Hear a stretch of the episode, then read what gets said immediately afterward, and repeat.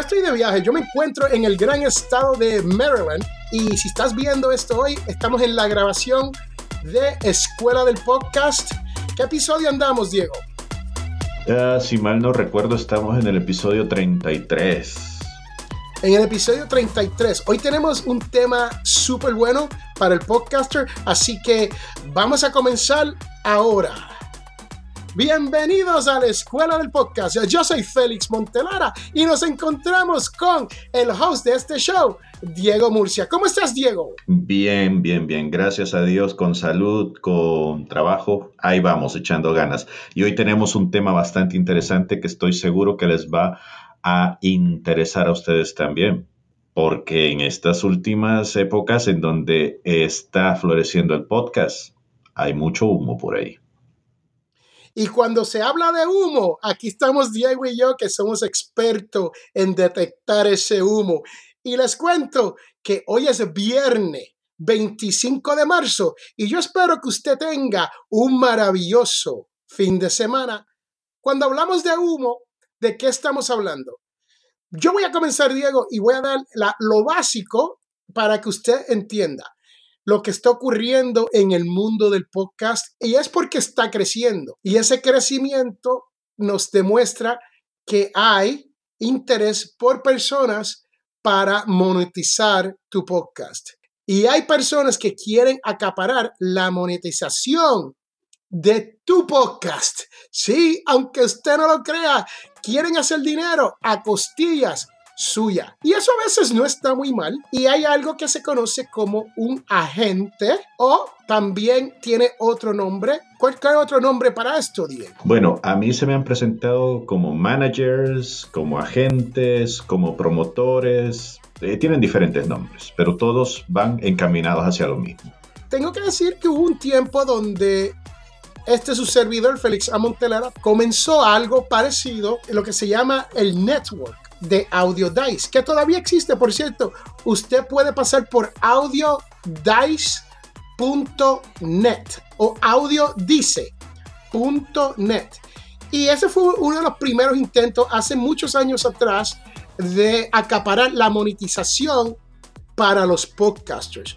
Pero como ustedes saben, nosotros aquí en la escuela del podcast en Audio Dice, los Latin Podcast Awards, la academia. Nosotros lo que hacemos es que nosotros tratamos de beneficiar a la persona que está dentro con nosotros. El problema es que hoy en día hay personas buscando cómo monetizar a costilla suya. Vamos a pasar por el Podcasting Network para que le voy a leer lo que hay dentro de esto. Y este fue uno de los primeros esfuerzos, pero nosotros no hemos tratado de capturar al creador de contenido. Y ahí que viene el problema con esto de las personas que son agentes, quieren capturarte como podcaster, quieren que tú seas propiedad de. Diego, te cuento que yo jugaba béisbol en los 1980, o sea, soy viejísimo. Yo jugaba béisbol profesional en una liga en Puerto Rico, una liga de invierno, y básicamente tú te conviertes propiedad de, ¿ok? Eso quiere decir que ellos determinan muchas cosas por ti. Y cuando uno tiene un agente, más o menos usted está delegando este tipo de autoridad. Y uno tiene que tener mucho cuidado al momento de firmar cualquier documento, cualquier agreement con estas personas. Porque si usted no tiene ese cuidado, si no tienes cuidado de lo que hace, usted puede inclusive darles los derechos permanentes de tu podcast a otra persona. Por desgracia, los vendedores de humo te prometen el cielo, la luna y las estrellas, porque hay un florecimiento, como decía, de este nuevo formato para compartir comunicación, de esta nueva forma de hacer periodismo, entrevistas, investigaciones documentales.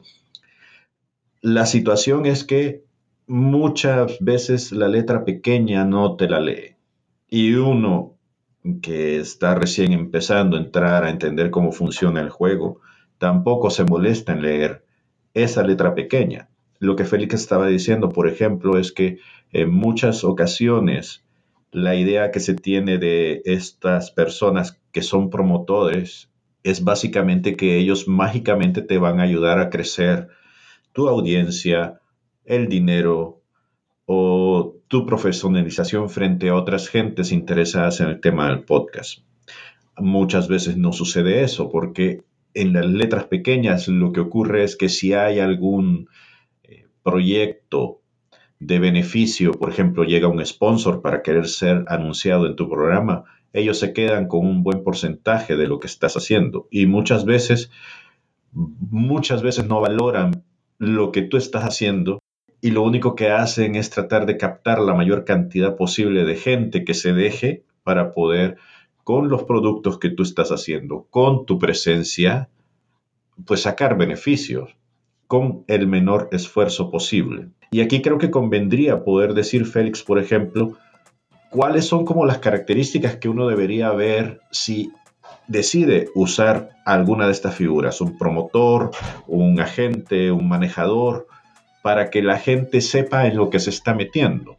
Porque esta figura debería funcionar como funcionan los agentes literarios, como funcionan los agentes de las estrellas de televisión, por ejemplo. No es que no vayan a ganar dinero con esto que ellos están haciendo, pero sí debería haber una claridad sobre cuál va a ser el papel que va a jugar esta persona y cuál va a ser el destino que va a tener el contenido que vas a estar creando mientras estés bajo estos contratos. Eso es algo que, necesitarías tener muy claro tú tienes toda la razón. No todo es malo cuando se viene a tener a un agente o a una persona que represente a uno, especialmente si esa persona ya tiene contactos y esa persona puede ayudarte a crecer tu marca, porque para eso es que los empleamos. Y uno se pregunta, bueno, a mí se me acercó una persona y qué tipo de negocio debo de hacer yo con ello. O sea, ¿cuál es la transacción que debo de hacer? Podemos hablar de la transacción un minuto o podemos hablar de los beneficios de tener una persona como esta. Diego, tú puedes comenzar con los beneficios y después al final le decimos cuál es la transacción que usted debe de tener con esta persona y qué transacción evitar. Beneficios que se pueden tener. Obviamente cuando una persona hace eh, la contratación de este tipo de gente, te va a abrir puertas que por lo general tú vas a tardar mucho en poder lograr y conseguir.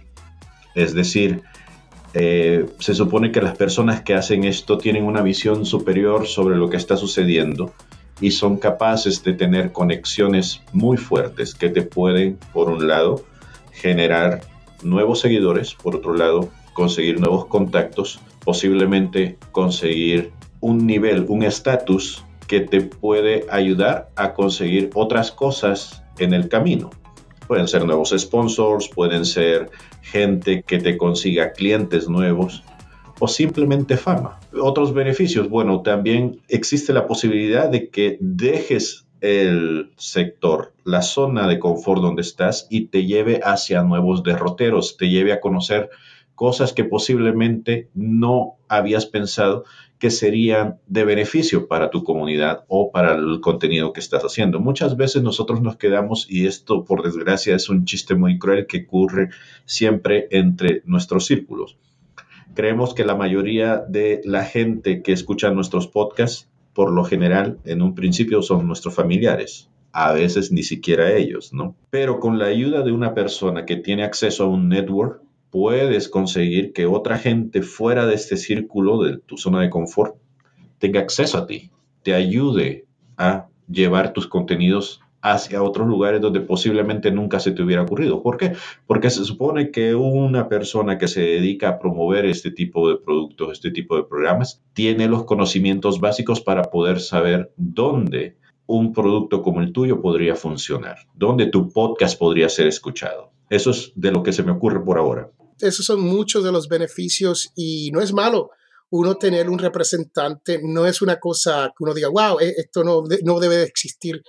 A veces es bueno para el mercado, es bueno para la industria, es bueno para el podcaster que no sabe o no tiene la habilidad de salir a crecer su podcast. Y, no es que sea malo, lo que estamos, cuando hablamos de humo, lo que estamos hablando es que, que no te timen, que no, usted que no venda su propiedad intelectual, o sea, que usted no regale el contenido tan difícil que usted le ha sido crearlo y usted se lo da a alguien con solamente una firma.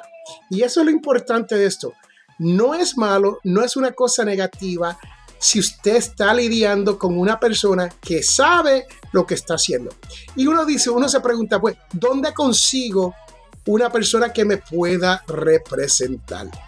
Pues en el mundo del podcasting, en la industria, si usted busca networks, normalmente lo que se conoce como cadenas, ¿no? Le, llamamos cadenas en español que son network. Estas cadenas, estas uniones de podcasters, podcasteros, usted puede encontrarla. Hay para hombres, hay para eh, países, hay para mujeres, hay para LG, LGBTQ, hay de todos tipos de network que usted se puede unir, ser parte y compartir ese crecimiento y ese, y ese dinero que van a lograr. Esos son muy buenos. Nosotros lo intentamos con Audio Dice Network, pero nosotros no pudimos lograr la meta. Sí, y, créame que había muchas metas, pero una, una de las metas principales era buscar el sponsorship, buscar el auspiciador para no la cadena, sino para cada podcaster individual. Y sí tuvimos ofertas para la cadena en general pero e, ese no era el enfoque de Audio Dice Network. El enfoque era, ok, usted se une a nosotros, nosotros te ayudamos a crecer, tú pones el logo de Audio Dice en, tu, en, en, el logo de tu podcast, tú le dices a las personas que tú eres parte de la cadena, entonces nosotros nos compartimos entrevistas y de esa manera no tan solo nos estamos compartiendo entrevistas, pero también estamos compartiendo nuestro público. En esa parte, Audio Dice estaba creciendo de una manera increíble. Teníamos un podcaster que tenía 80 mil downloads por mes. Tenía el podcast mío de potencial millonario en aquel entonces traía 40 mil downloads por mes. Que usted ser invitado a estos podcasts, aunque no fuera el tema de uno, pero solamente para decir, hola, aquí, aquí estoy yo en Potencial Millonario y te quiero presentar a Diego Murcia, que tiene el podcast Bitextuales. All right?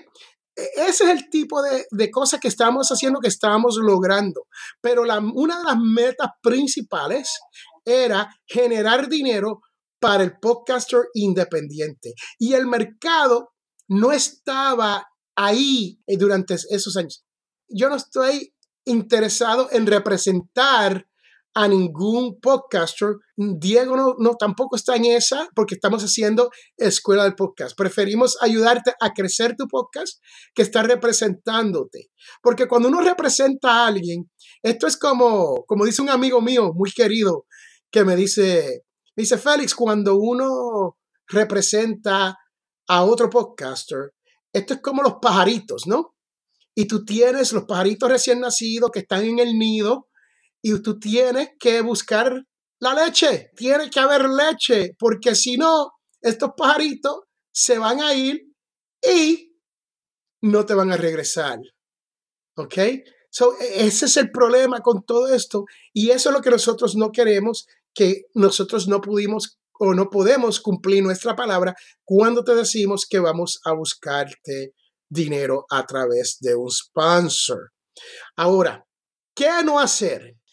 Cuando uno entra a un network, una de las pautas principales es la división del dinero que ingresa. Y créame que yo no lo hice muy diferente cuando yo comencé pero yo sabía que no era un buen negocio para nadie al final del día. Y es este. Yo te digo, señor Diego, señor podcaster, mira, tú que tienes un podcast, eh, déjame representarte y si yo, yo, Félix, o Audio Dice, te conseguimos un sponsor, yo te doy 30, 20, 15%. Y yo como el originador me quedo con el 70, 75, 80% o más. Ahora, si tú, Diego, vienes y dices, pues mira, yo tengo la oportunidad de tener un sponsor porque tengo una relación con alguien y yo puede ser que pueda conseguir el sponsor. Pues entonces invertimos la fórmula. Ahora tú te quedas con el 70%, la casa que te representa, la cadena se queda con 30, 20, lo, lo que ustedes hayan acordado. Eso está bien, pero si ya tú tienes ese contacto, ¿para qué tú necesitas la cadena? A menos que sea el interés común, mutuo, de crecer y tener el espíritu de compartir, porque uno de los arreglos que yo hice también, Diego, que para mí me fue muy, yo lo vi muy justo. ¿Qué tú crees de esto? A lo mejor tú, tú recuerdas esto. Yo guardaba un 5% de cualquiera de las entradas para compartirla entre todos los podcasters. Todos. Aunque ellos tuvieran o no tuvieran ingreso. Me explico la razón por la cual ese 5%. Porque en el podcast de Diego, en algún momento, Diego va a mencionar, si usted quiere escuchar otros podcasts, si, si este podcast te interesó y tú quieres escuchar otro podcast parecido, pase por audiodice.net y ahí te puedes encontrar a Potencial Millonario, Escuela del Podcast, Latin Podcast Awards Masterclass, Bitextuales, right? Crónicas de nada. Eso solamente ese dicho a mi público puede ser que lleve personas y eso está muy bien. Para eso los networks trabajan. Y les digo, si usted quiere, si usted es un podcaster y quiere ser parte de Audio Dice, Diego estaba demostrando la página del network de audiodice.net. Eso es lo que tenemos para hoy. Si usted quiere ser parte de audiodice.net, comuníquese con nosotros y nosotros te podemos ayudar a crecer tu podcast. No vamos a hacer intercambio de dinero ni te vamos a monetizar por ahora. Tan simple como eso pero si usted le gustaría ser parte de esto, podemos volver a comenzar compartir nuestros, a entrevistarnos entre nosotros, más podemos hacer que el podcast crezca a través de las menciones dentro del podcast de la otra persona. Déjame redondear un poco esta idea. Escogimos este tema sobre los vendedores de humo porque es importante aprender a reconocerlos si ustedes están metidos en esto activamente, van a notar que en, en alguna de sus redes sociales van a empezar a llegar gentes ofreciéndoles también hacer cosas que suenan maravillosas. Algunas de las cosas que a mí, y, justo acá lo tengo en, mi celular, eh, en una de mis redes sociales, que es donde se está transmitiendo justo ahora este programa, en LinkedIn, me han llegado un montón de gente prometiéndome el cielo, la luna y las estrellas. Algunas de las cosas que me están diciendo, por ejemplo, en una de las últimas eh, aproximaciones que tuvieron conmigo, es que me prometen tener siete dominios diferentes en donde hay un tráfico muy alto de gente queriendo escuchar podcasts combinado con 20 millones de impresiones y 500 mil clics por mes. Además, me ofrecen tener acceso a un newsletter de 800 mil usuarios existentes entre todas las aplicaciones que tienen y 3 millones de eh, mercancías de e-commerce. Aparte, y esto es un bono, me ofrecen tener acceso a un influencer con 50 mil seguidores. Ok, ¿cuál es lo raro de todo esto? Bueno, que en todas las descripciones de mis em, redes sociales yo siempre hago un énfasis en que los productos que yo hago, pese a que somos bilingües, son en español. La mayor cantidad de gente que yo deseo alcanzar son en español, sobre todo gente que esté viviendo en los Estados Unidos, porque aquí es donde nosotros vivimos. Y aquí, aquí es donde los, las banderas rojas saltan, donde los números me llaman la atención y dicen, no, esto es demasiado bueno como para ser cierto. Porque por un lado, aunque yo dijera, sí, ok, vamos a hacerlo, no es mi nicho, no, no se manejan en el idioma en que yo quiero. Entonces, ¿cuánta de toda esa gran cantidad de millones de personas realmente van a escuchar mis productos? Posiblemente muy poca. Y eso me lleva a lo siguiente. Entonces, únicamente están buscando mi dinero. Por el otro lado, esta persona se hace llamar cofundador de A-Influencer y dice que es un emprendedor serial y constructor tecnológico. Sin embargo, en su perfil no hay fotografías, no hay sitios web, no hay nada. Y por lo general estos, eh, estos perfiles traen consigo muy poca información de las empresas o de los casos que ellos dicen haber llevado a la fama o que pudieran mostrar como un, eh, un caso de la vida real que ha tenido éxito. Esas cosas son las que a mí me llaman mucho la atención como para decir, bueno, simplemente quieren ver quién cae en sus redes para poder sacarles el dinero. Aprendan a confiar en sus instintos, no se dejen llevar porque esas cosas que les ofrecen en realidad no llegan pronto. Si ustedes analizan la historia de los podcasts que los inspiraron a ustedes para hacer el suyo propio, de los contenidos que ustedes consumen para poder pues hacerlo lo propio, verán que les tomó mucho tiempo llegar a donde ustedes los encontraron y posiblemente si ustedes no han desfallecido en su intento por llegar a ser como ellos, les va a tomar tiempo. La paciencia es la que les va a dar la recompensa. Y no quiere decir que esta persona en particular sea un fraude. Puede ser que sí te ayuden, pero no es una ayuda permanente. Usted no puede tener downloads que usted haya comprado para poder decir, tengo 10 mil downloads al mes los pagó, los compró y voy a buscar un auspiciador. Eso se puede ser considerado como fraude porque usted está sacando dinero a una marca por unos números que en realidad están inflados porque usted hizo una transacción como esta. So, usted tiene que tener eso en mente para que usted no se convierta en ese vendedor de humo. Yo soy Félix Montelara y hemos estado con Diego Murcia y yo te voy a contar que esto ha sido un buen tema. Si quieres aprender más, yo te invito a que pases por escueladelpodcast.com. Vea todo lo que tenemos ahí. Con eso yo los dejo. Yo me despido. Hasta la próxima. Diego, despídenos. Gracias por acompañarnos. Edúquense y edúquense con nosotros. Visiten la escuela del podcast.com. Nos vemos hasta la próxima, el próximo viernes. Gracias. Bye.